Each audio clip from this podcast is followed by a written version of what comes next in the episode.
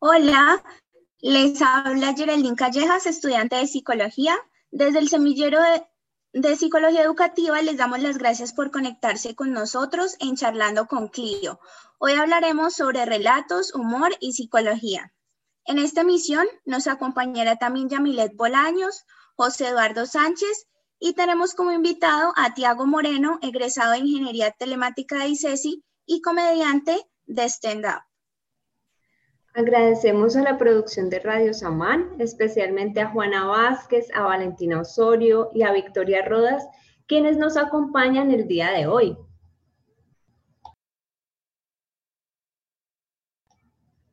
Y vamos a preguntarle a nuestro invitado, a Tiago, inicialmente, pues le damos la bienvenida y le preguntamos esa pregunta de los psicólogos, cuéntanos algo sobre ti, cuéntanos de ti.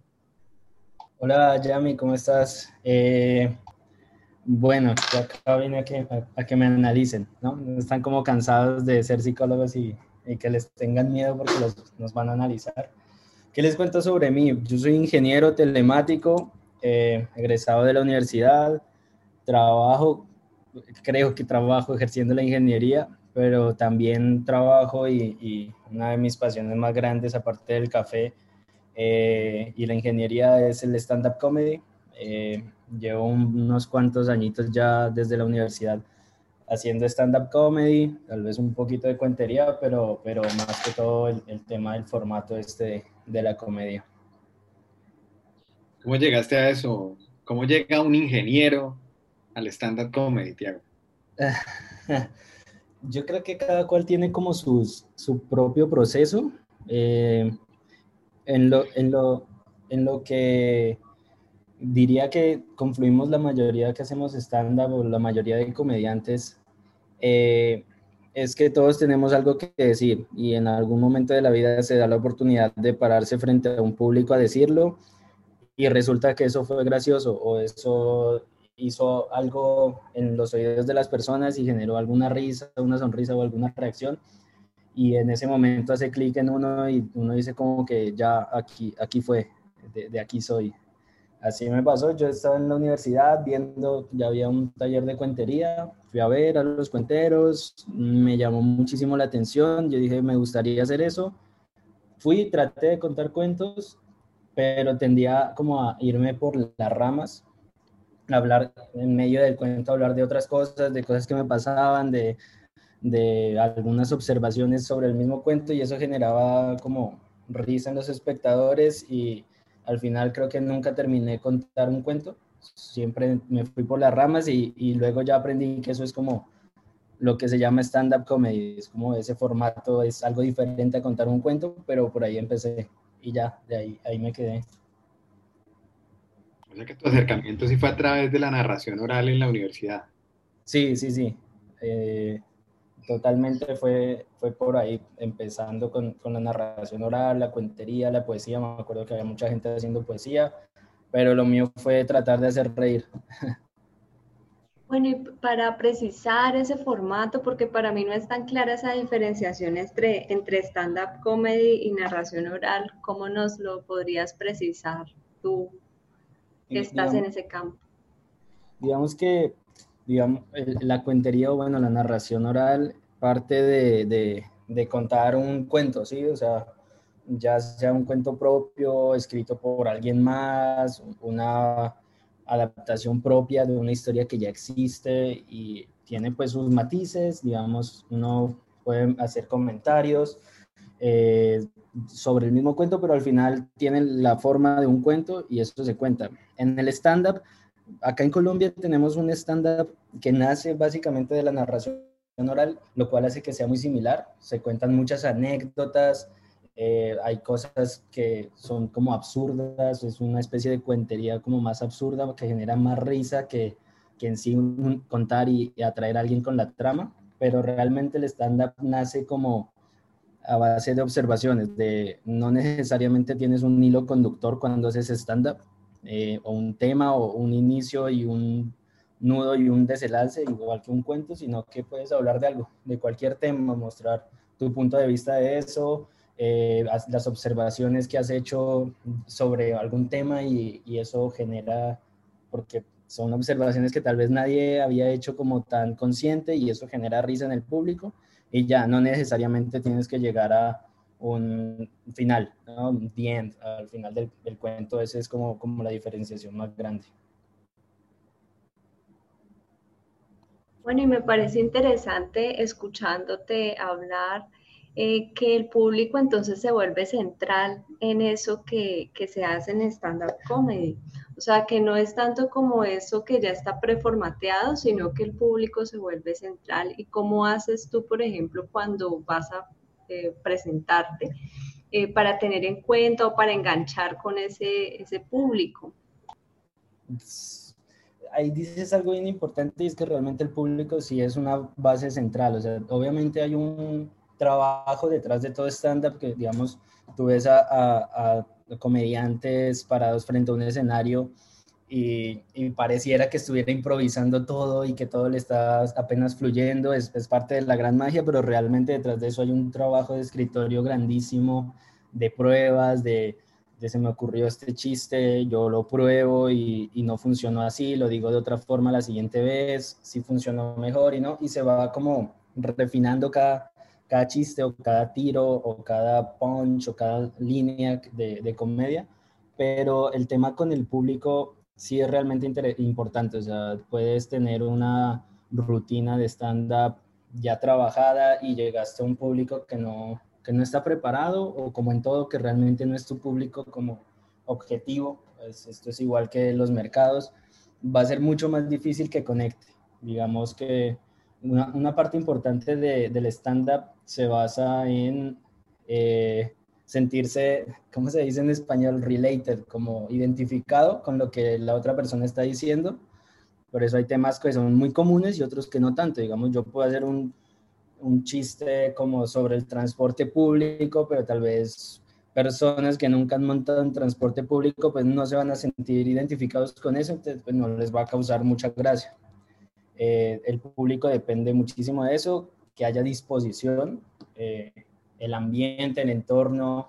Eh, no es lo mismo estar en un bar contando una rutina que un teatro, que la gente ya está como más dispuesta, como más predispuesta a reírse, como que ya sea lo que voy, estoy pagando una boleta para ir a reírme, entonces es mucho más fácil conectar y hacerlo reír que en un bar tal vez donde alguien está cumpliendo años y fueron a celebrar y se encontraron que alguien se va a parar ahí al frente a tratar de hacerlo reír. Están más reacios, entonces hay que, hay que saber leer muy bien el público y sobre todo como tratar que sea conversado con ellos, que, que el, el stand-up a diferencia de muchas otras artes escénicas, eh, depende de que haya interacción con el mismo público, que puedas como entablar una conversación no directa, obviamente no, no te sientas a hablar con alguien, pero sí que se sienta que lo que uno está hablando te lo está diciendo a ti como un amigo, como alguien cercano, como te, ve, parce, te voy a contar algo y eso te, esa, esa como cofradía que se puede generar con el público, genera pues como que, que haya más risas, que haya más interacción del mismo público pues con, con la comedia que uno está, está presentando.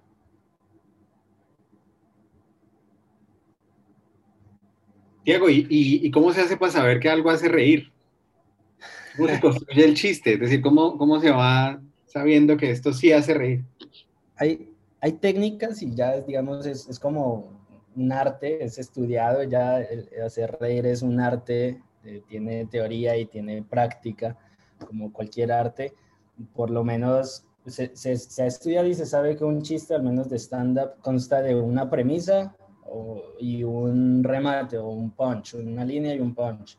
Eh, entonces, y que luego ya hay otras reglas que si yo le meto, hay una que se llama regla de tres, entonces si meto ese chiste tres veces más, eh, a medida que voy construyendo mi texto, pues cada vez va a generar más risa y, y, y demás. Pero realmente ¿Cómo se hace para saber que algo es gracioso? Mm, yo no sé, simplemente algo, creo que la mayor parte del proceso creativo es, hago una observación o algo que me parece interesante, gracioso a mí, que me pasó, incluso si es una anécdota y la, la adorno con detalles y cosas que a mí mismo me parecen graciosos, y luego voy y la pruebo. Y probablemente el, lo que te decía, el, el esta forma de sentirse identificado con la persona que está haciendo el, chiste es lo que genera la risa, es como la, base de, de, que algo sea gracioso.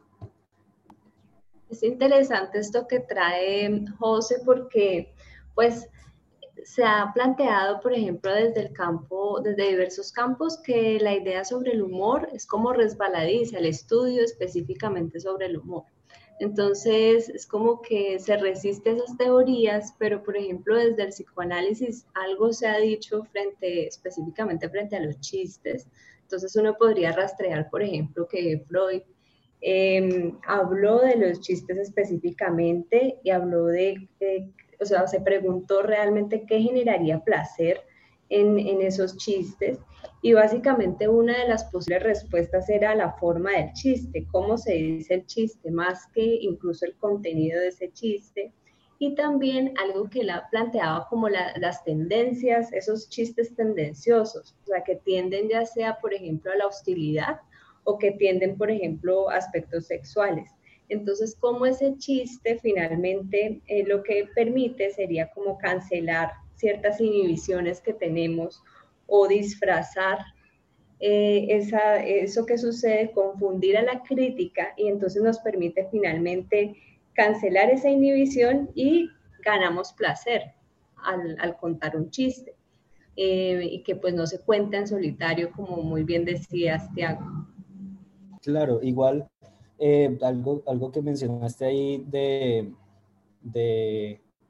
de pues el tema de, de, las inhibiciones y esto es que lo que te decía, uno empieza a hacer stand-up porque, lo, la, digamos, la regla número uno para hacer stand-up es tienes que tener algo para decir, que por lo general son tal vez en términos de Freud nuestras propias inhibiciones o yo no sé, tal vez nuestra propia manera de ver el mundo, que tal vez son cosas que yo no puedo comentar en, en una reunión normal o cosas de las que tal vez me siento culpable si me río en un ambiente normal, pero si ya estoy como alguien lo dijo y, yo pienso de la misma manera, puedo reírme de eso eh, sin, sin, ninguna, digamos, temor como a ser juzgado, porque, ah, mira, hay alguien más que piensa igual que yo. Y lo mismo, la persona que está al frente eh, está diciendo las cosas en un contexto que uno puede decir es, es de broma, es de que estoy tratando de hacer reír, pero aún así es parte de, de, lo que uno mismo quiere decir. Yo creo que el stand-up, de hecho,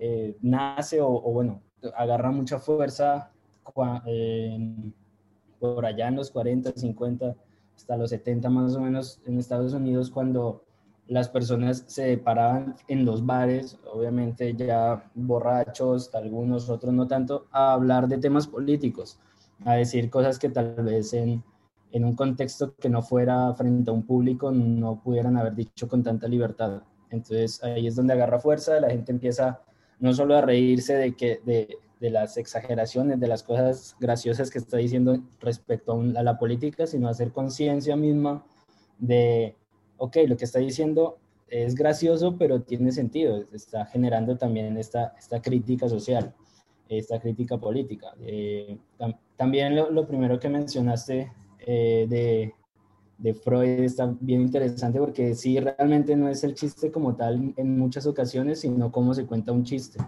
Eh, no es lo mismo, eso digamos que se llama el, el delivery o, la forma de entregarlo. Yo puedo, puedo decirte un chiste y, y, ser cero gracioso, pero en un escenario decirlo con cierto contexto, con ciertos gestos, con, con digamos, más detalles añadidos al mismo chiste que lo va a hacer completamente gracioso. Sin embargo, el contenido no, no, no, no aporta mucho, es más como la, la forma de, de, mostrarlo ante el público. Pues hay varias cosas muy interesantes en todo lo, en todo lo que ha señalado Tiago. Efectivamente, hacer reír es todo, todo un arte, digamos, pero sin embargo tiene tiene unas dimensiones de análisis bastante interesantes. Yo creo que se han señalado esto que has dicho eh, de, de, observar y de partir de esta observación, digamos, pensar en, en, en, mi punto de vista, pero no solamente es mi punto de vista, sino cómo lo presento para que ese punto de vista diga algo, es decir, deja un mensaje, tiene un componente, digamos, comunicativo, pero al mismo tiempo que tiene un componente comunicativo, entretiene, que es, digamos, la parte, digamos, del placer que estaba señalando Yamile, y al mismo tiempo cumple una función transgresora, digamos, en, términos de eso que puedo decir, porque eso que puedo decir, digamos, en, tanto que está en este, en este formato de chiste, pues me da una libertad mayor que, digamos, en una comunicación de otra naturaleza o formal. Es decir, hay cosas que se pueden decir en chiste y, ha sido, digamos, usada, o más bien no, en chiste, sino en un formato del humor de diversas maneras a lo largo de la historia, digamos, por diferentes artistas que, que, ponen en, digamos, en escena actores, que ponen en escena historias, que ponen en escena justamente estos puntos de vista transgresores o críticos, digamos, de la, de la realidad. Entonces, hay algo que decir, hay, hay, un, hay un artista que, que tiene, digamos, que busca expresarse a través de, de, su, de, su, de su acto, pero al mismo tiempo hay, hay, una, hay una crítica fuerte, digamos, a, a lo que está observando, que puede ser, digamos, de diversa naturaleza, ¿no? Puede ser una cosa sobre la cotidianidad, sobre la manera como se comportan las personas, pero, pero que al mismo tiempo puede llegar hasta eso que estaba señalando de, de esta dimensión eh, política. Y, esta, y, es, y ahí cumple, digamos, también una función más allá del entretenimiento, porque, porque deja, digamos, también cosas en las que pensar.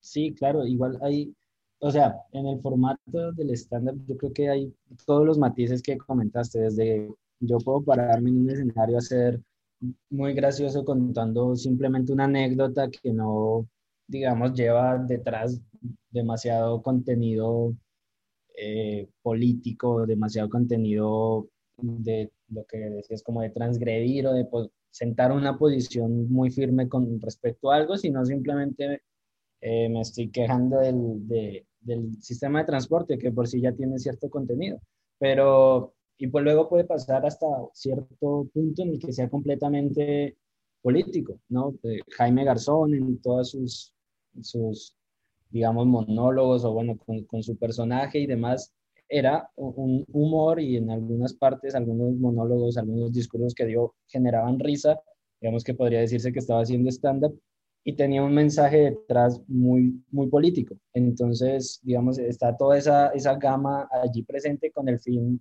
de, pues, digamos, de entretener inicialmente, pero puede, puede tener de todo ahí metido. Sé, Yamile, ¿usted qué piensa? ¿Cree que, que, que, el, que el humor también cumple una función catártica? Es decir, que la gente encuentra una descarga emocional a través del humor. Sí, claro, completamente de acuerdo. Recuerdo también que em, pues en algún momento ese humor no fue tan, tan querido, ¿sí?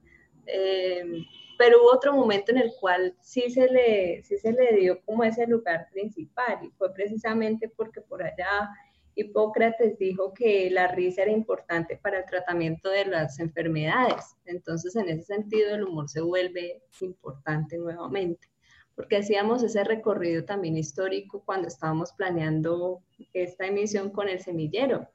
Recuerdo que pues les agradecemos a Cindy y a Mateo que nos comentaban de una película y la película, imagino, estaba ambientada por allá en la Edad Media y entonces, e, efectivamente, en la Edad Media la risa e, estaba como separada de ciertas esferas de la vida. Entonces, si uno quería sonar serio, importante, pues no había lugar a la, a la risa, por ejemplo, en los cultos religiosos, no sé, en aspectos más como gubernamentales.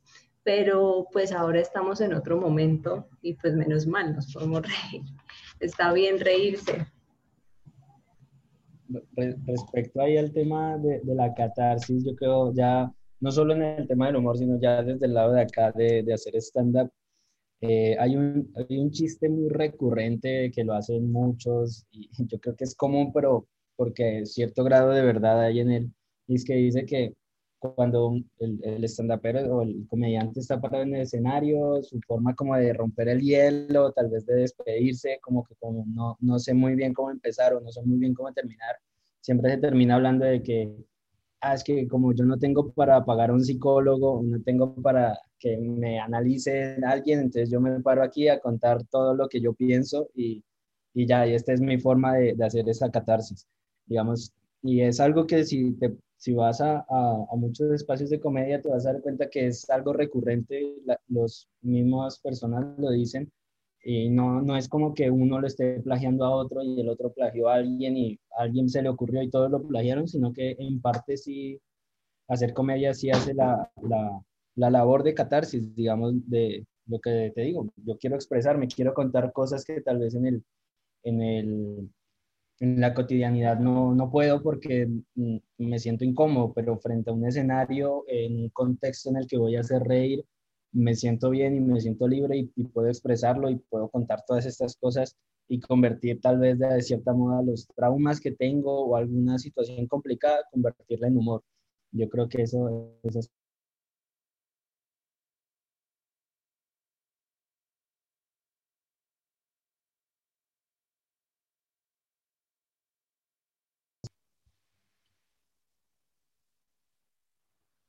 es decir, perdón, para, para quien está, digamos, eh, cumpliendo la función de, del artista en ese caso, sino también para quien está escuchando. Es decir, la risa libera. Pero ya le decía antes que había varios tipos de risa, ¿no? Que, no había una sola, una sola forma de la risa, que. Eh, que había una risa que era una risa burlona que, que digamos, generaba sentimientos como, como de denigración, por ejemplo, cuando se hacen chistes sobre, sobre defectos del cuerpo o, sobre ciertos estereotipos eh, culturales o, sobre el género.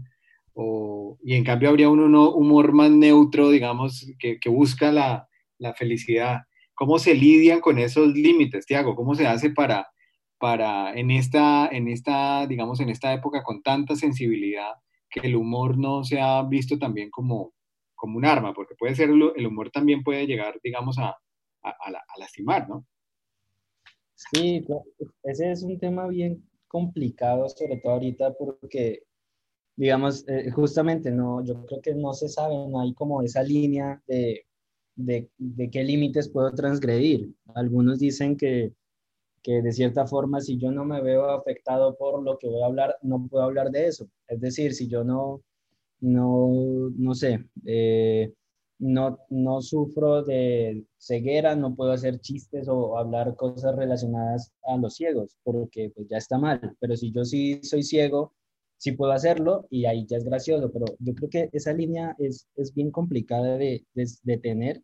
Esa, esa, discusión es de no terminar dentro, tanto dentro de la comunidad misma de, de los comediantes como por fuera de los mismos espectadores. Yo creo que, que tiene que haber cierto balance eh, hay, hay, ciertas formas de tocar ciertos temas que, que igual el, el, mundo y ahorita ya vamos cambiando y creo que también nosotros como comediantes tenemos que adaptarnos un poco a, a ese cambio, a aprender que si bien tenemos derecho a expresarnos y a, a, a sentar nuestra posición sobre algo, pues también hay límites y hay sensibilidades que son un poquito más difíciles de tocar, que tal vez es mejor evitarlas porque lo que yo estoy diciendo hay, una especie como de regla que es como, que es más gracioso que, si lo que yo digo es más gracioso que eh, la sensibilidad del tema que voy a tocar, entonces es más o menos válido, pero si lo que digo realmente no va a ser más gracioso, sino que va a terminar siendo como cruel o simplemente un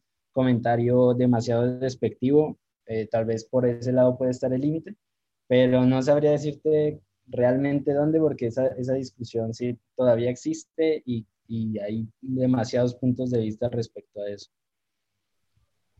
Tiago, eh, me gustaría mucho preguntarte sobre el espacio que el stand-up comedy eh, ocupa en tu vida. O sea, ¿cuál es la importancia que este arte tiene para ti? Eh, es, a ver, es muy importante. O sea, yo no, actualmente pues digamos vivo de, mi carrera, eh, ejerzo digamos la ingeniería telema, bueno, la ingeniería eh, y, es, como mi sustento, pero luego aparte de eso tengo, mm, lo comentaba un poquito antes de, antes de entrar en vivo, que más que un hobby como podría verse, una actividad extra, es como, es eso, es otra actividad alterna, ¿sí?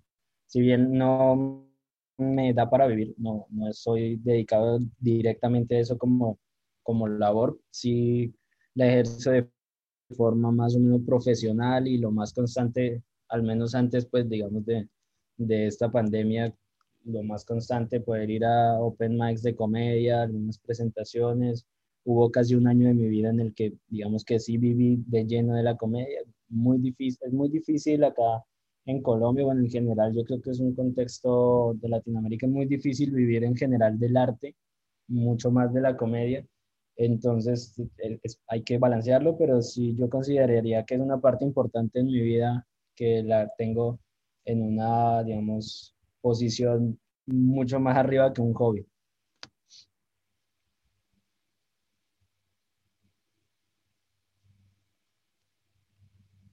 Pues muy interesante todo lo que nos has contado, Tiago. Yo creo que la gente que nos está escuchando quisiera, quisiera escuchar alguna, alguna historia corta. No sé si, si, si, si, lo, si, has si pensaste que te íbamos a hacer esa invitación o no.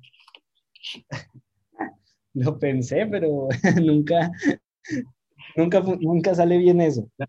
Yamile no te lo advirtió. No, no, no. Eh, es, lo que siempre pasa, eh, es lo que te digo, de, que el stand-up depende del contexto. Si, si estamos así de la nada en una reunión muy formal, muy seria, y de alguien te dice, hey, te, tira un chiste de, de, de, de un chiste y haz tu stand-up allí, probablemente voy a quedar en ridículo. Puedo ser yo o puede ser eh, Jim Carrey. Bueno, Jim Carrey no, porque de por sí es muy graciosa la cara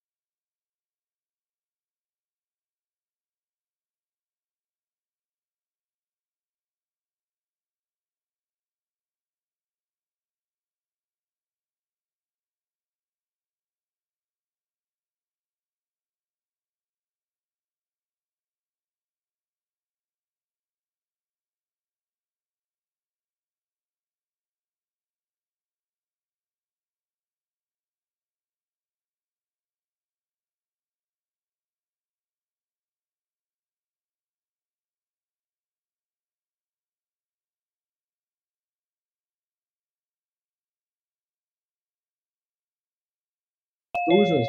Eh, y yo ahí quedé bloqueado, como que había un señor que, de pasto que tenía la manito mala, me mandó, ah, tan bobo, sí, sí, es pasto.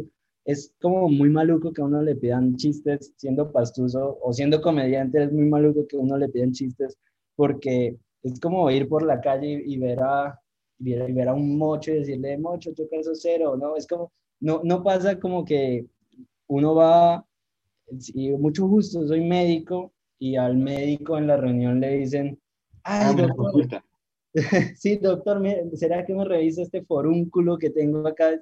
Es, es, como lo mismo, ¿sí? Si a uno de comediante le piden un chiste, es pedirle a un médico en la calle que le revise un forúnculo. Es, es bastante, creo que eso es como, bueno, más o menos eso es parte un poquito también. No, pero me sirve mucho tu respuesta, es muy, muy interesante porque nos, me, digamos, me hace pensar otra cosa. Y es que, digamos, además de la preparación y el contexto, está este asunto del formato. Es decir, si bien hay, digamos, stand-up comedies que, están grabados y que uno los puede ver en Netflix, por ejemplo, de estos comediantes famosos norteamericanos, incluso creo que hay algunos latinos también, pero sobre todo estos norteamericanos, eh, estos, estos siempre son grabados en un escenario donde hay un público directo, es decir, siempre está esta interacción, no es un espacio en el que tipo esté solo en un auditorio. Entonces, digamos, esa es la adaptación que podemos hacer a, la virtualidad o adaptar, digamos, a la virtualidad el estándar en otros formatos sería muy complicado. Sí, es muy duro y de hecho ahorita pues porque ha tocado, se ha tratado de hacer y si empiezas a seguir gente, a meterse un poquito más en ese cuento, que todos están haciendo en vivos cierto día y demás, pero nunca, nunca es lo mismo. Uno como, como comediante necesita ese, ese feedback de las personas para saber lo que estoy diciendo está generando risas, está generando lo que yo quiero o no. si no, tengo que acomodarlo, tal vez los estoy incomodando y mejor hablo de otro tema. En cambio, así con este tema virtual es muy difícil saberlo. Es como más como una práctica, como si se lo estuviera diciendo al espejo y, ya me lo estoy repasando porque no, no hay forma de saber eh, qué está pasando del otro lado de la pantalla con las personas, cosa que en un teatro, en un bar, en, pues, en cualquier otro espacio donde hay un público en vivo puedo saberlo, así sea que me esté yendo re mal, al menos sé y digo, tengo que parar porque ya los perdí, perdí al público completamente, que es algo también que sucede muy común. Y la, la, respuesta de las personas depende mucho del contexto eh, y, y, afecta muchísimo el contexto en el que, en el que está. Es, es muy difícil hacer stand-up y que funcione bien y que haya esa conexión en un lugar donde por lo menos las mismas personas no saben que van a stand-up. Una fiesta privada que están las personas tomando, eh, pasándola bien y que de repente les corten la música con la que están tomando para parar a alguien que trate de hacerlos reír y les diga, hola, es que yo soy pastuso y no me gusta que me piden chistes.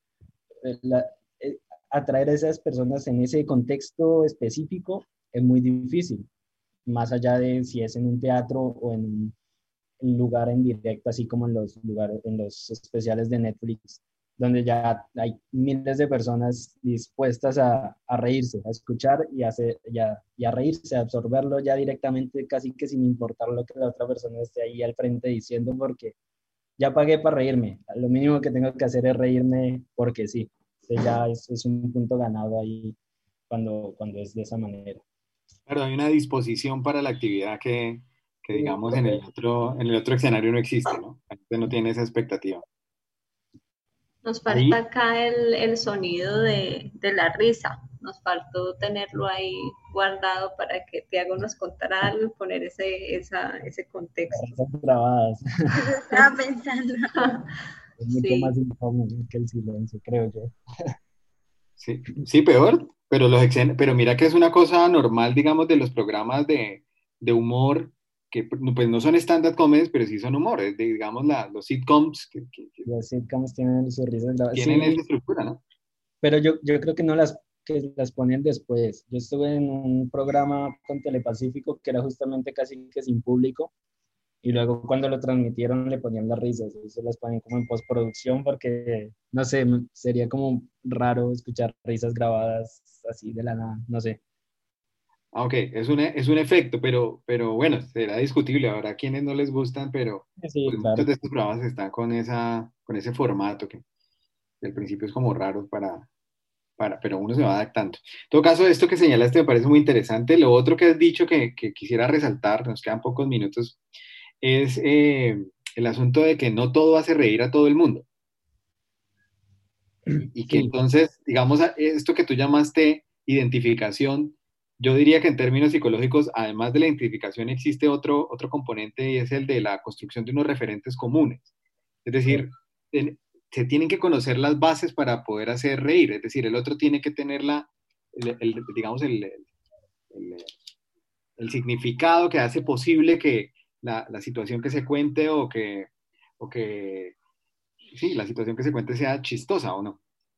Claro, y, y ese es uno de, de los retos más grandes de, digamos, de la comedia y, y el- cuando uno hace comedia como que lo que trata de hacer o lo que debería tratarse de hacer es que sea una comedia muy universal, o bueno, o al menos universal del lenguaje, porque sí es mucho más difícil, por lo menos si yo hablo y hago chistes y, y cuento cosas sobre pastuzos, puede que aquí en Colombia funcione y funcione muy bien, pero si me voy ya a otro país de Latinoamérica, ya no va a funcionar en nada, o sea, no, va- no hay ese, esa construcción de ese referente de, del, no sé, el estereotipo que existe de los pastuzos, no conocen el, nuestro contexto, no saben de qué estoy hablando, entonces no van a sentirse ni identificados, ni van a entender el chiste, y no va a ser gracioso para ninguna otra persona. Entonces, creo que el, el contexto, hay, hay una forma y es que se puede como con lo que estoy contando dar el contexto para que lo que viene que sea gracioso, pues sí sea gracioso, pero nunca va a funcionar de la misma manera que si mi público ya tiene ese referente creado, ya tiene como ese contexto por de su propia vida, pues de toda la vida creado. Eh, creo que esa es una parte muy importante justamente para que se puedan sentir identificados con lo que la, el comediante está diciendo. Yo, digamos, eh, para los psicólogos, eh, señalaría que el chiste es también un campo de investigación. El humor, digamos, el, humor en diversos formatos, como el humor gráfico, ha sido también un campo, un escenario para, para, el análisis, digamos, del desarrollo de las competencias representacionales de los niños los, y, y, en general pues de los adultos de la manera como esto se va desarrollando, porque el chiste exige una comprensión representacional, es decir, hay un ejercicio metacognitivo para poder, por ejemplo, completar un, patrón, que suelen ser los primeros chistes que los niños comprenden, digamos, en términos gráficos, una secuencia gráfica y hay algo, digamos, disonante o hay una ruptura en la, en la secuencia y eso genera, eso genera chiste, por ejemplo, con las caídas. Se espera que siga caminando, pero se cae. Eh, y esas son las, digamos, las primeras imágenes que el, que el niño puede comprender como chistosas y las comprende porque justamente tiene una expectativa, es decir, hay una representación de la situación completa. Después vendrán, digamos, otros formatos de, humor más, más sofisticados como la ironía o como, como la, la sátira, que son, son, son, formatos más sofisticados que se usan mucho más, digamos, para, para hacer crítica, digamos, para, para, para esto que te estábamos diciendo antes de que, de que permite, digamos, la, transgresión. Y, y, supone, pues, unos referentes más complejos. Por eso, el, el humor, por ejemplo, de un, de un, personaje como Jaime Garzón era un, un humor, digamos, más, eh, menos accesible para la mayoría que lo que podría ser un cuentachistes en, en, en Sábados Felices que digamos tiene un público más, más, más diverso, aunque sigue siendo más, uh, más local, quizás también un poco en la clave que decías ahora, de que es, un, sí. es una forma de hacer reír más, más, más colombiana, digamos, más popular. Esto me parece eh, una, digamos, una, un asunto interesante porque no solamente entonces tenemos el chiste para, digamos, para la comunicación, para la expresión, para, para este trámite también de las emociones y el entretenimiento, sino también es un campo de estudios para un montón de disciplinas, no solo para la, para la psicología. Sí, completamente. Yo creo que también el, el, chiste, el humor de, del momento histórico que se está viviendo permite entender también un poco la sociedad en la que se está. O sea, lo que te digo, todo, todo parte de, de observaciones sobre la misma sociedad. Yo creo que, que si se entramos a analizar también desde ese punto de vista, el humor de antes, de los años 50, nos puede contar un poquito sobre la historia, sobre lo que se está viviendo en esa época, igual que el de ahora, eh, será muy diferente al de otros momentos. Sí, el humor gráfico de los principios del siglo XX era es muy interesante, pero muy seguramente hoy en día podría ser muy aburrido para, para muchas personas, ¿no? Sí, claro, seguramente sí, sí personaje como Chaplin, pues que está sin sonido. Sí, un humor, digamos, más, más básico, tal vez basado como en caídas, en golpes, muy a los tres chiflados. Antes era lo que estaba en auge, ahorita tal vez un humor un poco más satírico, con más ironía, con más crítica social, más, más del texto que de, de que suceda algo con el personaje. Es, creo yo que tal vez está ahorita un poquito más de moda y luego veremos más adelante qué, qué va a pasar con eso. Una buena receta para la pandemia es el humor. Sí, definitivamente. Yo creo que no solo para la pandemia, para todo. Una dosis de humor en, en, en un día después de trabajar, yo creo que nos, nos, saca como de ese estrés de la cotidianidad, de, de los problemas normales de la vida así sea por un momento y nos da un refresco como para pa seguir adelante. Tiago nos, nos ha invitado esta tarde a una reflexión muy interesante y creo que efectivamente es el, el humor es una de nuestras formas de goce y de disfrute de, de, la vida en general. Y por supuesto nos ayuda a afrontar también situaciones complicadas y, y el COVID pues también es, ha generado pues una, unas una diversas, digamos, dificultades que se tramitan en las casas, eh, a veces con estrés, a veces con, con, con, discusiones que, digamos, se invitan al conflicto y yo creo que el humor es esa salida. Muchas gracias, Tiago. No, muchísimas gracias a ustedes por, prestarme este espacio para hablar un poquito con alguien que estoy muy solo. Muchísimas gracias. Eh, pues esto ha sido todo por hoy, una charla muy enriquecedora sobre el humor, los relatos y la psicología. Eh, le agradecemos mucho a Tiago Moreno por su participación el día de hoy y a ustedes por acompañarnos. Los invitamos el próximo jueves de 6 a 6 y 45 pm a nuestro siguiente programa, que será una serie sobre educación en tiempos de COVID. Además, los invitamos a quedarse súper sintonizados con el siguiente programa, Afinidades Selectivas.